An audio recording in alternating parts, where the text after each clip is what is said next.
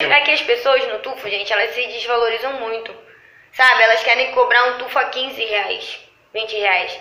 Minha filha, como é que você vai viajar, vai abrir o teu estúdio cobrando 15 reais numa técnica? Não paga nem a pinça. Não paga nem a pinça que eu trabalho aqui. Não paga cola, não paga nada, nada. Então ela não vai ter lucro em cima disso.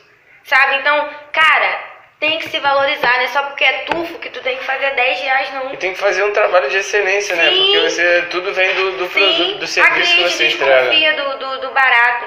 Gente, mas isso aqui não é só pra tufo. A gente tá deixando claro aqui, é pra você trabalhar com todas as técnicas, mas Sim. faça da maneira correta, né? Então, assim, se valoriza. Você tem que se valorizar, você tem que cobrar um preço justo pelo seu trabalho. E sabe o que, que eu vejo? Pessoas que trabalham com tufo se deixam levar. Elas mesmo têm um preconceito de cobrar caro no tufo e ninguém querer pagar, porque é tufo. Isso aí já pra mim já é um preconceito. Já tá enraizado. Enraizado de uma parada forma que, muito- Jesus, a pessoa ela despertar, ela vai ser tão livre, tão. Sim. Ela vai.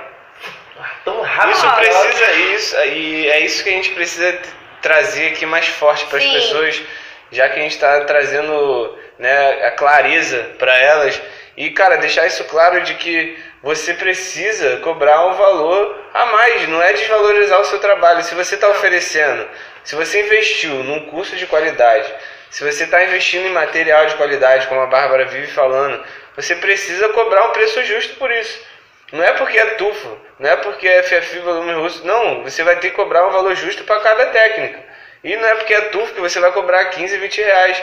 Entendeu? Você pagou para aprender o tufo, você pagou para aprender a aplicação do tufo, então você tem que cobrar o valor justo